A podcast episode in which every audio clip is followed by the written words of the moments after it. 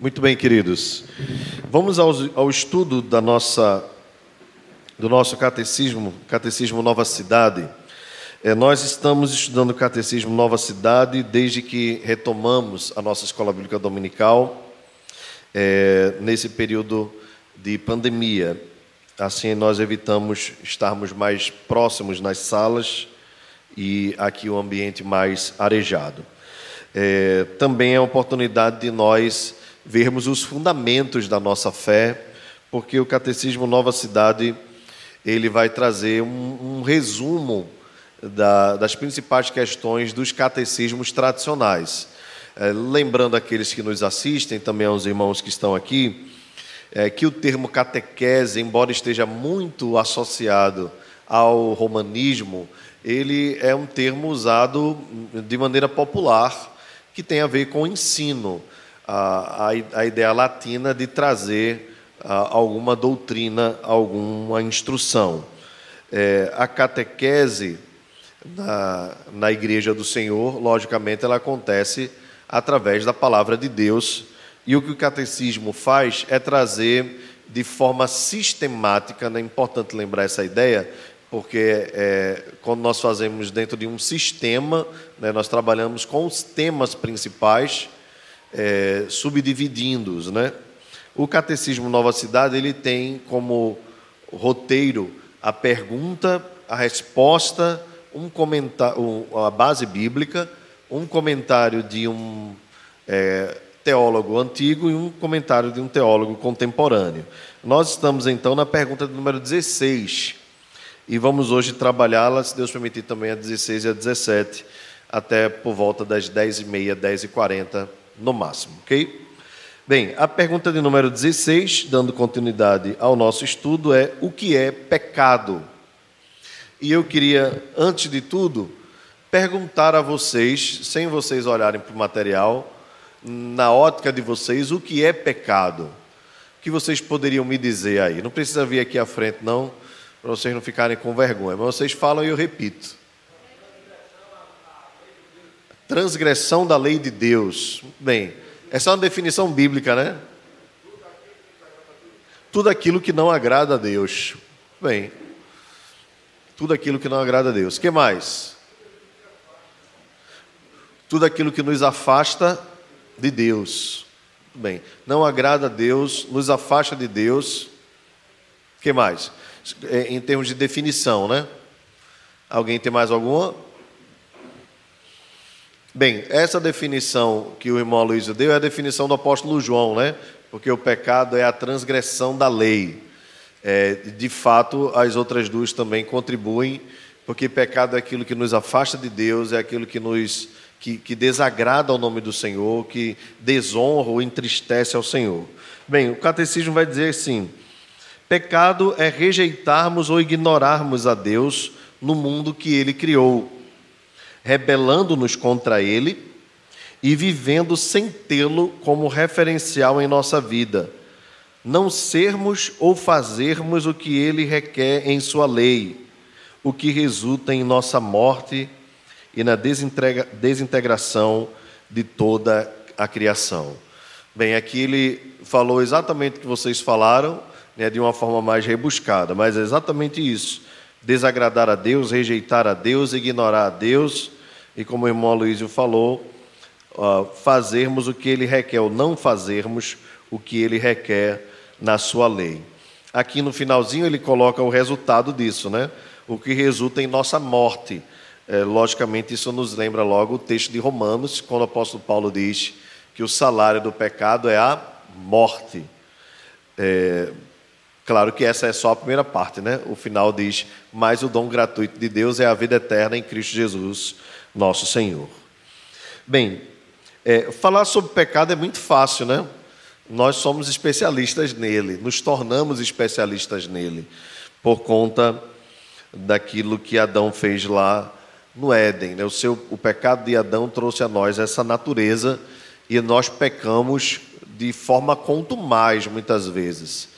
É, se nós formos bem, bem corajosos né, e bem sinceros na análise do nosso próprio coração, é, nós viveremos uma eterna decepção conosco mesmos. porque às vezes nós damos vazão àquilo que nós já pecamos no nosso coração, nós damos vazão à carne.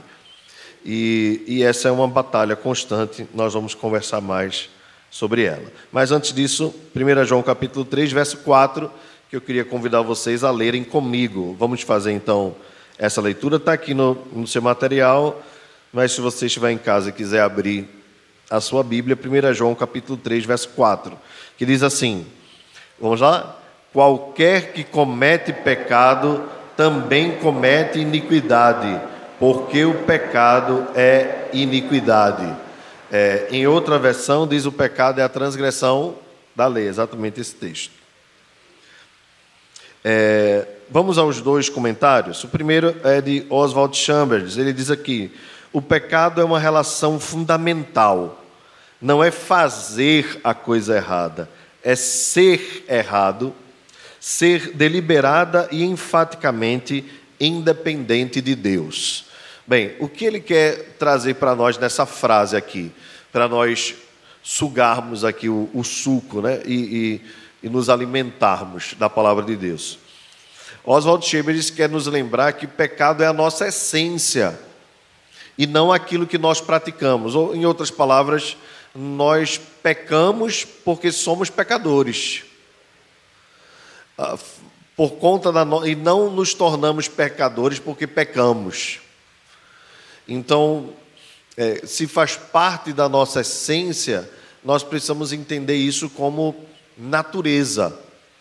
E, e, quando nós falamos de natureza, a primeira palavra que vem a nós é a ideia de naturalidade, né? Logicamente, pelo radical. É natural a nós pecarmos. Você não precisa ser forçado a pecar necessariamente para pecar. Embora Satanás nos incentive, embora o mundo nos proponha e embora a nossa própria natureza, o nosso próprio coração deseje e esteja inclinado. Ah, mas nós, nós podemos notar isso ah, mesmo naquelas pessoas que estão vivendo no momento mais, aspas, inocente das suas vidas, que são as crianças. As crianças são para nós o maior exemplo de como a natureza pecaminosa é forte em nós e como o pecado atingiu a nossa essência. Pois desde pequenas elas praticam o pecado de uma forma ou de outra elas, elas são ah, é, movidas pela teimosia, pelo egoísmo, pela mentira, é, pela raiva. A criança tem raiva e, e, elas expressam isso de várias formas. Às vezes elas roubam, né, mesmo que seja ah, o, o, o chocolate do amiguinho, o bombom do coleguinha. Bem, as crianças dão o jeito delas de pecarem. Então a gente percebe isso desde pequeno em nós mesmos, mas eu diria que quando nós lidamos com elas, quando nós somos adultos, aí é que nós percebemos mais ainda, né? E aí eu, eu estou falando necessariamente dos filhos, dos sobrinhos, dos netos, nós percebemos com muita clareza o quanto eles são pecadores. E é, às vezes a gente se, se se engana, ou, ou, ou, de alguma forma algumas teologias trazem uma ideia de período da inocência. Então a gente, eu já ouvi muito falar aquela história de até sete anos a criança é inocente. Bem, eu acho que essa idade já deve ter reduzido, né? E hoje em dia os meninos são menos inocentes cada vez mais cedo. E parece que com a evolução do tempo a coisa piorou, né? É mais ou menos aquela ideia que manhã dizia antigamente: só vai descer de quatro horas que o sol está frio. Né? De três horas que o sol está frio. Hoje em dia é quatro, né? Quatro e meia é quando dá para descer. As crianças, antigamente se dizia isso, até sete anos, e se debatia muito a respeito disso. E aí esquecia-se daquele texto claro de Davi no Salmo 51 que diz: Eu nasci na iniquidade, e em pecado me concebeu a minha mãe. É claro que num bebezinho recém-nascido, até por ele não não ter expressões é, é, fortes né, de desejo, a gente não vai conseguir notar ah, o pecado ali nele, mas já está. Né? E à medida que ele for crescendo, vai se tornando maior, como uma sementinha. Né? Então não dá para escapar, não houve ninguém que escapou dessa, dessa, é, é, é dessa consequência né, do pecado, uma vez instalado, uma vez cometido por Adão, instalado no coração do homem. É por isso que o nascimento do nosso Salvador é, foi por geração do Espírito Santo. Ele não obteve a natureza pecaminosa, embora tenha sido tentado em todas as coisas, graças a Ele, pelo seu próprio poder, sem pecado algum. Então é muito importante nós entendermos isso, até para nós não entrarmos numa crise terrível contra nós mesmos. Entendermos que nós somos pecadores. Agora, é muito importante nós termos a moderação de entendermos essa natureza em nós. E eu digo a moderação para você não ir para nenhum dos dois extremos. O primeiro extremo é dizer assim: não, faz parte da minha natureza, eu sou pecador mesmo, então vou embora viver em pecado. E o outro extremo é você não querer admitir o pecado na sua vida. E aí, quando aí você procura ser correto, vive uma vida certinha, e quando peca, você não se perdoa. Então, os dois extremos são perigosos. E o diabo gosta muito dos extremos. O melhor caminho é o caminho da moderação. É não nos conformarmos com o pecado, mas entendermos que nós vamos pecar e não nos conformarmos primeiramente com o nosso pecado, porque, via de regra, nós não nos conformamos com o pecado dos outros. E aí é quando nós nos tornamos semelhantes aos fariseus. Somos críticos e, às vezes, é, é, com forte crítica, né, com uma crítica obsessiva até mesmo contra os outros, e não somos aqueles que analisam os seus próprios corações. Essa era a característica que, que fez com que Jesus se rebelasse contra a religiosidade do seu tempo. Eles eram críticos assim daqueles cri-cris, sabe? Principalmente com relação ao dia do Senhor. Alguns estudiosos acreditam que eles fizeram mandamentos ah, ou submandamentos a respeito da lei que ultrapassavam de 800. 800 que não tinham nada a ver com a lei. Se a lei dizia assim, você precisa, não, não pode é, é, trabalhar no dia do Senhor, ele dizia assim, vocês não podem nem fazer tal coisa, nem andar tantos metros. E isso era característica forte do farisaísmo. É, e aí eles perseguiam aqueles que faziam tais coisas, enquanto, enquanto quando seus animais caíam no abismo, né, eles iam lá e iam buscar, ou seja, trabalhavam. Mas quando Jesus curou aquele homem a, a, cego né, de, de nascença, eles criticaram o Senhor Jesus. Bem, a religião cristã baseia tudo na natureza positiva e radical do pecado. Outras religiões falam de pecado, mas só a Bíblia trata do pecado. Vamos lá, um outro ponto importante aqui que Chambers traz à tona. É, naturalmente, ou, ou geralmente, quando as pessoas que não têm conhecimento da Escritura observam o ser humano, eles observam o ser humano com bondade, como se o ser humano fosse é, é, bom por natureza e que o mundo ou, ou as decisões que a pessoa vai tomando tornam a pessoa ruim. É mais ou menos aquela ideia de que o homem é fruto do meio. A gente ouviu muito isso, né?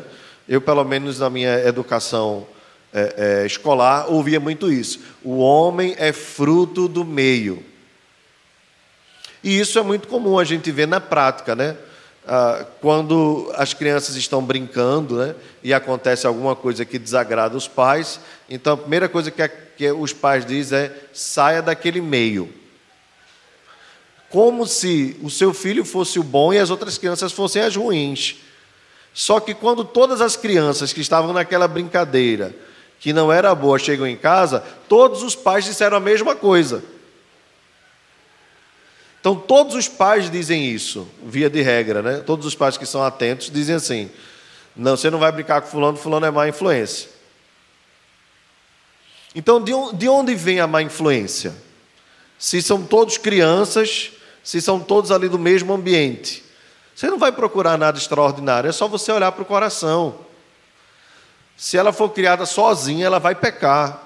Então não é o meio, o meio pode ser um incentivador a mais, mas a natureza já traz o pecado em si. A primeira coisa que Jesus Cristo enfrentou nos homens foi a hereditariedade do pecado. E como temos ignorado isso em nossa apresentação do Evangelho? A mensagem do Evangelho perdeu sua pungência e seu poder de entusiasmar. E aqui é, Chambers deixa no ar é, uma questão importantíssima. A igreja evangélica em geral, a igreja cristã em geral, tem dificuldade de lidar com esse tema, tem dificuldade de acusar o mundo quanto ao seu pecado.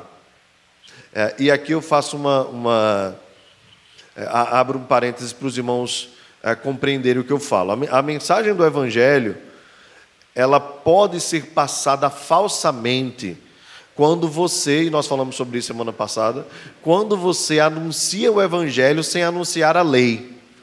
O Evangelho precisa da lei. O Evangelho são as boas novas, porque existem as más novas também. As más novas é que nós transgredimos a lei de Deus, que nós pecamos contra Ele, que o salário do pecado é a morte. Portanto, a primeira tônica do Evangelho é trazer o homem ao desespero em que sua vida se encontra.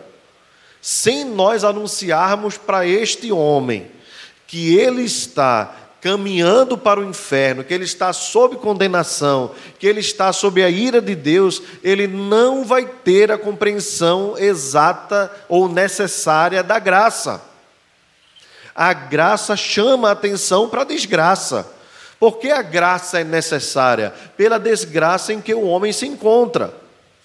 Então, se você apresenta só aquela história de Jesus te ama, Jesus pode transformar a tua vida, Jesus pode fazer de você uma pessoa melhor, você não está apresentando o Evangelho, ou está apresentando parte do Evangelho, mas não a totalidade.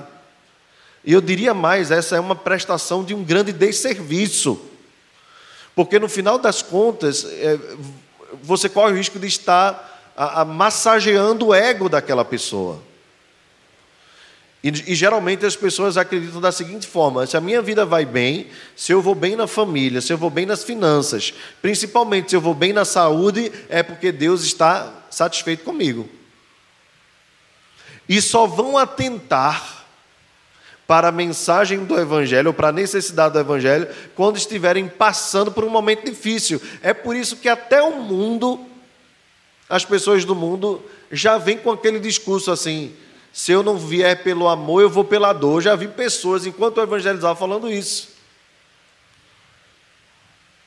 E, e, muitas vezes nos leitos de hospital, muitas pessoas aceitam a Cristo, entendo aí entre aspas, mas não é porque conhecem sua condição espiritual e a sua necessidade da graça, é porque estão com medo da morte. E são falsas conversões que promovem falsa salvação. Então não é aquela história assim, me perdoem se já aconteceu isso com você ou com algum parente, coisa desse tipo, né, de estar lá no hospital, na UTI, e aí você diz, aceite Jesus, aí a pessoa pisca o olho, você aceita uma vez, se não aceita duas, aí a pessoa pisca uma vez está no céu, pronto, amém. Não é isso. A salvação e, e a graça de Deus não alcança o coração do homem simplesmente pelo medo dele ir para o inferno. Até isso é egoísmo. Quem, quem trata sobre isso num dos seus sermões é Charles Haddon Spurgeon. Ele diz: Isso não é fruto do evangelho, isso é fruto do egoísmo do coração do homem. Ele está preocupado simplesmente com a sua eternidade. Mas ele não ama a Cristo, ele não ama a Deus, ele não conhece a sua condição, ele quer só ter um passaporte para não sofrer. Veja se não é pensando na eternidade as mesmas coisas que os homens pensam sobre suas vidas terrenas. É por isso que as igrejas estão abarrotadas de pessoas que conhecem o evangelho da fantasia, o evangelho das flores.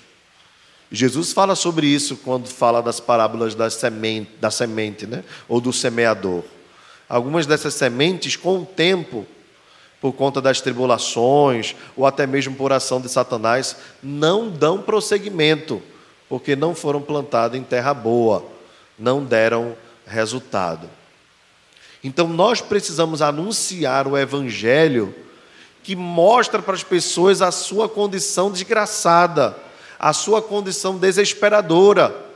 Esse era um dos focos do, de um dos maiores avivalistas de todos os tempos, Jonathan Edwards. Quando ele pregou o, o sermão mais famoso de toda a história, que é Pecadores nas mãos de um Deus irado, a história conta e, e testemunhas contam que as pessoas uivavam na igreja de temor, de medo, de desespero.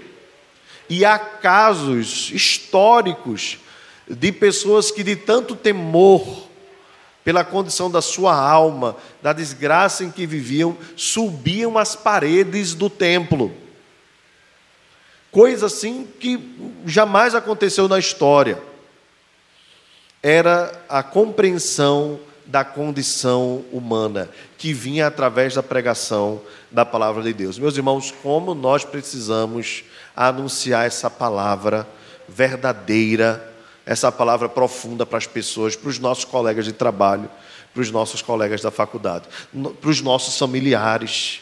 Nós estamos rodeados de pessoas, nós precisamos entender isso, porque eles estão cegos, eles não conseguem ver, eles estão surdos, não conseguem ouvir. Como nós precisamos anunciar para as pessoas a situação desesperadora em que elas se encontram.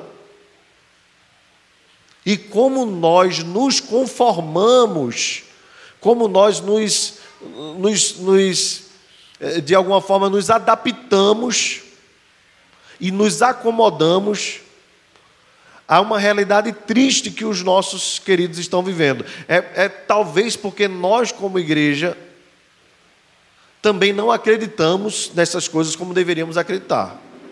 Talvez a realidade seja essa.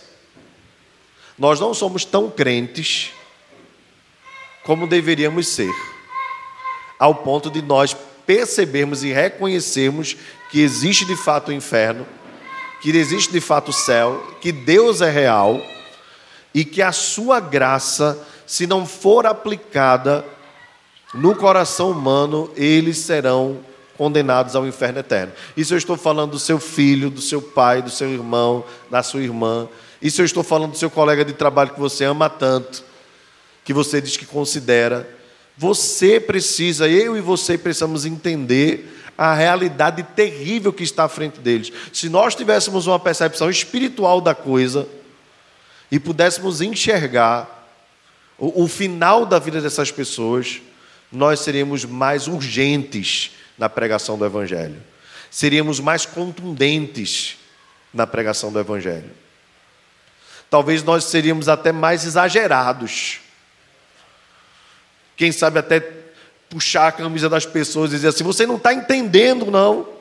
A sua alma está em risco. Então, quando perguntaram a Edwards porque ele era tão enfático quando pregava, às vezes até gritava, né? E ah, ele respondeu: é porque a minha percepção sobre a vida humana é a seguinte: eu estou na minha casa, confortável, seguro, em paz, mas a casa do meu vizinho está pegando fogo e ele está dormindo. Como é que você falaria para ele que a casa dele está pegando fogo?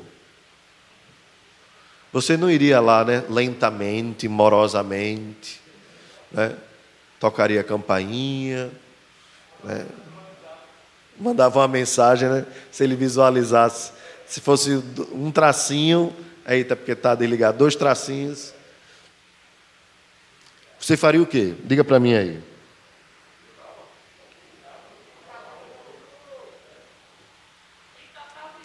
Total desespero. A gente gritaria. Não é? Eu não estou não tô dizendo, ele não estava incentivando o grito, né? até porque não é pelo grito. Mas o que ele está falando é da urgência, da necessidade. E nós perdemos esse senso.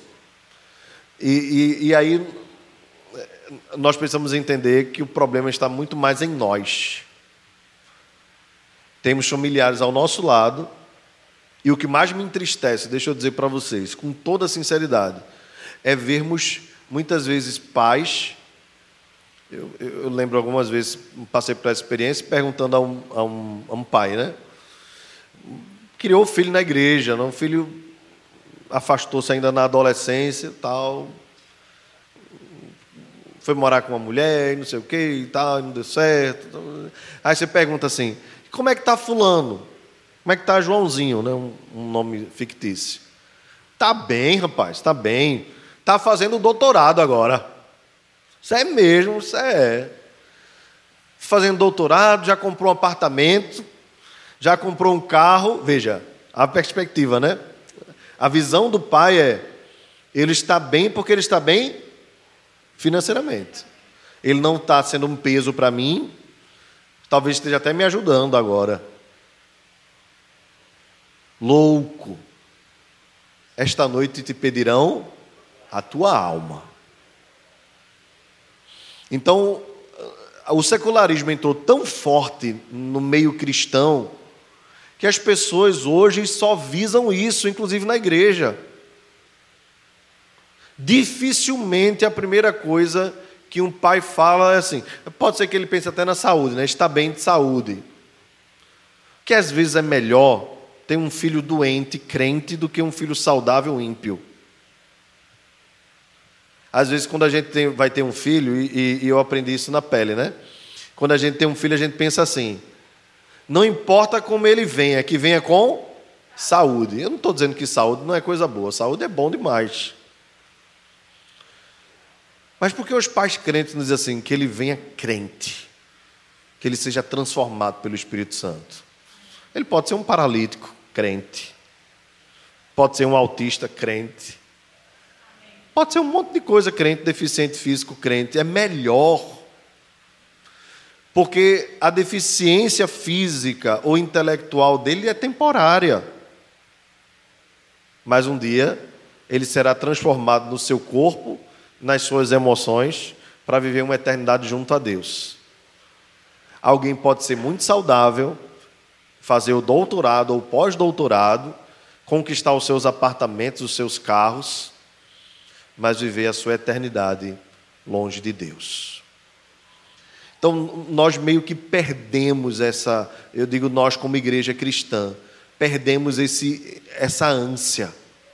Queremos preparar os nossos filhos para serem engenheiros, queremos preparar os nossos filhos para serem advogados e, e tudo mais. Estamos preocupados mais com o bem-estar profissional e nos esquecemos da alma deles.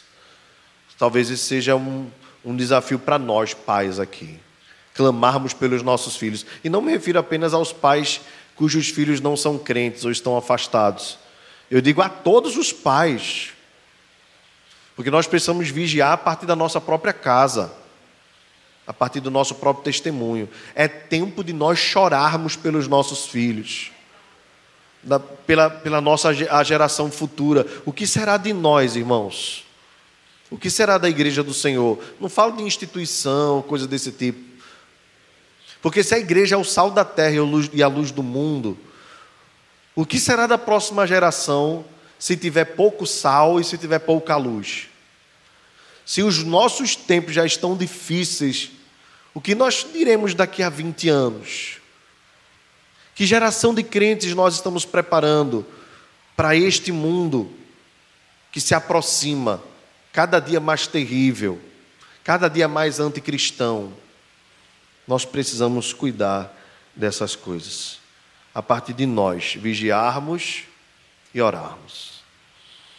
John Lynn, comentando, e eu vou fazer apenas esse comentário, depois nós vamos encerrar com a oração.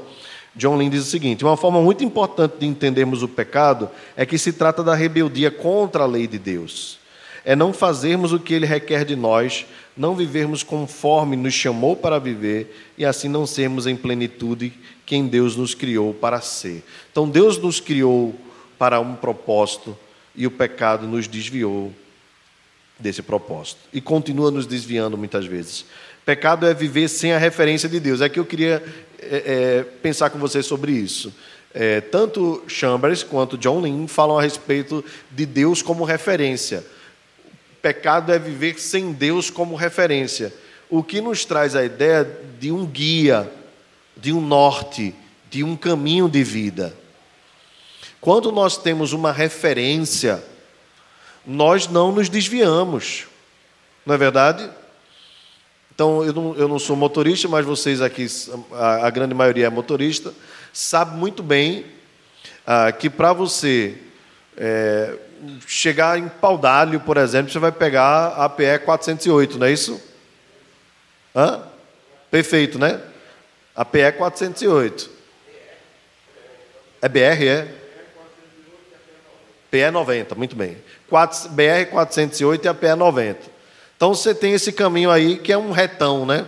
Maravilhoso, que dá até para pisar um pouquinho, né, Helena? Para dar uma pisadinha de leve, né? Então você tem aquele norte ali, você sabe para onde vai. Você vai seguro e ela duplicada, mais maravilhosa ainda, né? Então a, a referência é, é, muito simples. Quem é, quem é motorista sabe muito bem. Você pensa nas vias principais, né? E vai se guiando por aquilo ali. Quando o homem pecou, ele perdeu essa referência. Então, meio que ele vai buscando Deus e a satisfação em Deus, como o apóstolo Paulo usa o termo, tateando. Como quem precisa, às vezes, experimentar determinadas coisas.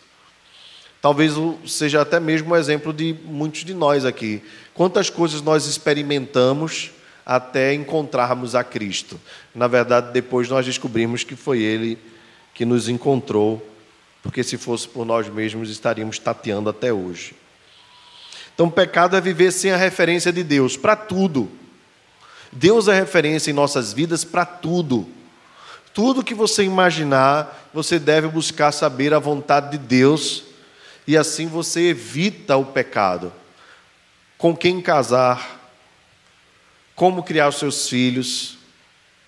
É, então, a, a, às vezes as pessoas pensam assim: eu vou fazendo e vou pedindo a bênção de Deus para o que eu faço. E não é assim. Aí eu procuro saber se aquilo ali é abençoado por Deus para eu ir. Então eu primeiro não namoro para saber se vai dar certo. Não, primeiro eu procuro saber quem é a pessoa, se ela é crente. Isso é básico. Se não for, e se eu descobrir durante a caminhada que ela não é, acaba. Porque Deus odeia e aborrece quando o povo de Deus se envolve naquela que é a união mais profunda com alguém que não se dedica à mesma fé. É erro. Não tem jeitinho. Essa história de que é o amor, de que tem que aprender a ver com as diferenças. Aquilo que na prática Deus disse que já não, não serve, algumas pessoas já provaram disso. De se relacionar com alguém que não é crente. É terrível. É terrível. Se a nossa relação de amizade com o mundo já é difícil, já é complexa, imagina aquela que é a união mais profunda, que é o casamento. Então Deus já dá referência. Como criar os filhos, Deus nos dá referência. Como nos portarmos no ambiente de trabalho, sejamos patrão ou empregado, Deus nos orienta. Então Ele é a referência. Por isso que nós dizemos que a nossa vida é uma vida teorreferente. Esse é um termo muito usado na filosofia. Teorreferência. Isso não tem a ver só com as questões filosóficas, mas tem a ver com a nossa cosmovisão. É redimir o mundo a partir do Evangelho e da mensagem de Cristo. E ele tem princípios e ensinamentos para todas as áreas das nossas vidas. Por isso que nós precisamos sempre perguntar o que a Bíblia diz sobre isso. E sempre quando formos perguntados, respondermos a partir desta premissa. A Bíblia diz, então, veja, às vezes nós somos muito ousados em dizer assim, eu acho que, é, eu acredito que. Cuidado com isso.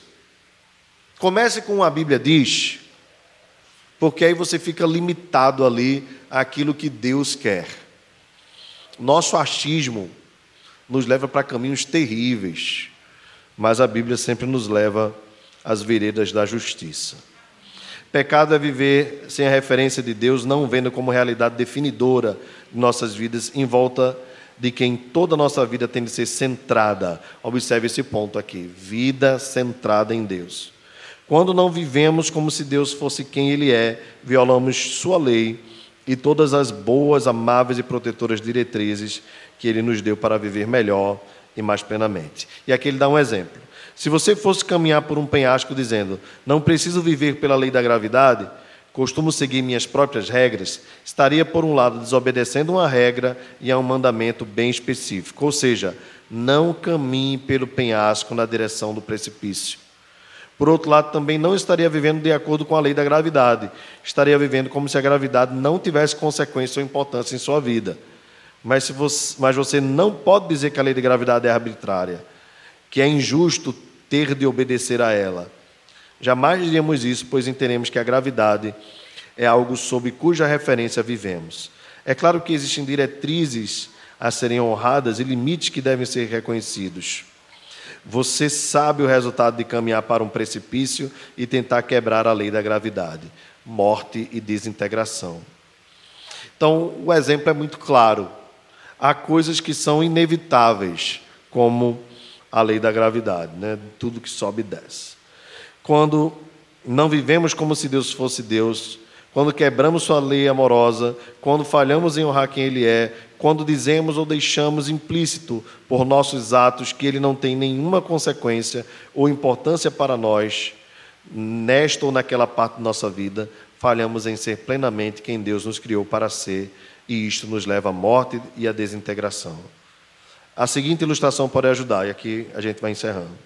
Nosso sistema solar existe em harmonia somente quando todos os planetas orbitam em volta do mesmo centro, o Sol. Se, porém, os planetas decidissem por conta própria como fazer sua órbita, o que aconteceria? Morte e desintegração. O sistema solar, conforme conhecemos, se desmonoraria e desintegraria, pois os planetas não estão orbitando em torno do centro correto não estariam vivendo tendo o Sol como referência. Portanto, tudo desmoronaria, desmoronaria e seria destruído. Ou seja, ele é o nosso Sol, ou como é conhecido, o Sol da justiça. Irmãos, e por que morte e desintegração? Porque o salário do pecado é a morte. É a morte.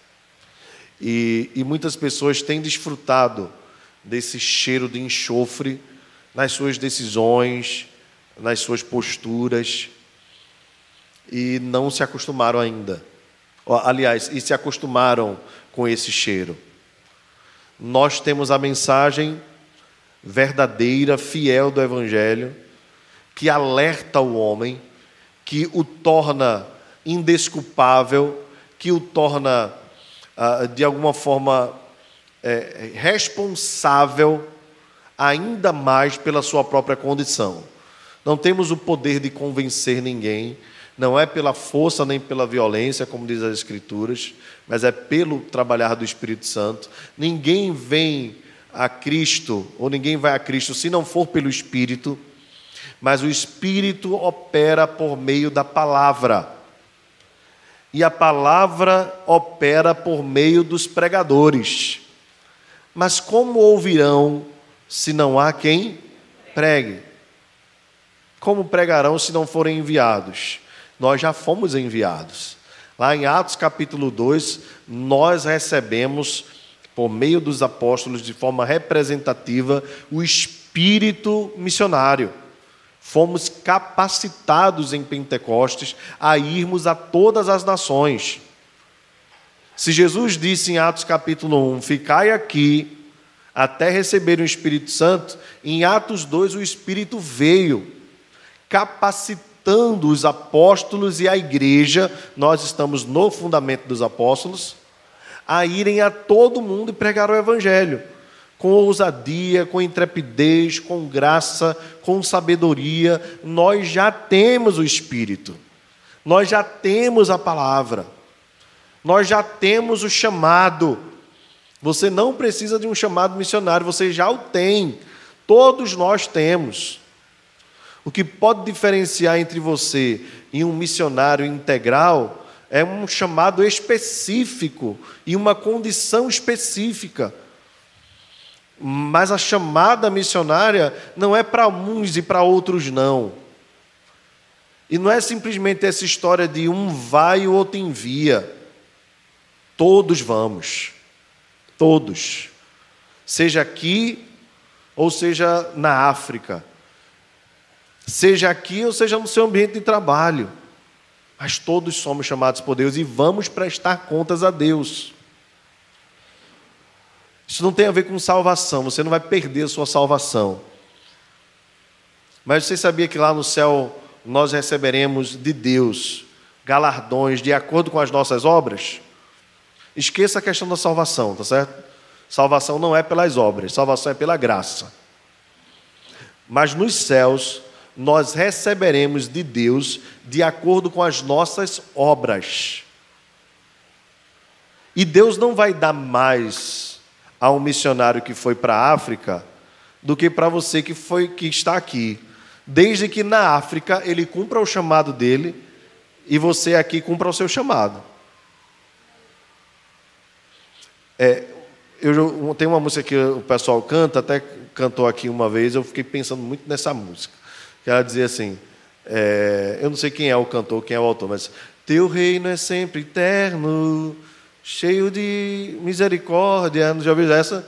Justiça e igualdade. Igualdade não. No reino de Deus não tem igualdade. Tá certo? No reino de Deus, uns receberão X, outros receberão Y. De acordo com as suas obras. Você vai estar satisfeito em Deus, porque você vai ter o principal, que é Jesus.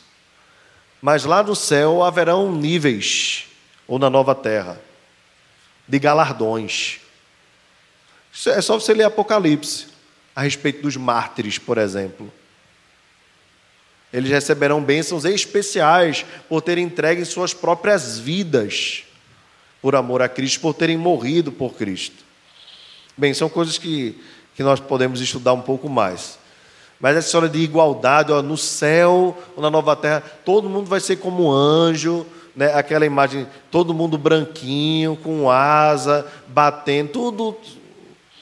Essa, essa é uma ideia meio socialista do céu, viu, da nova terra. Tem isso não.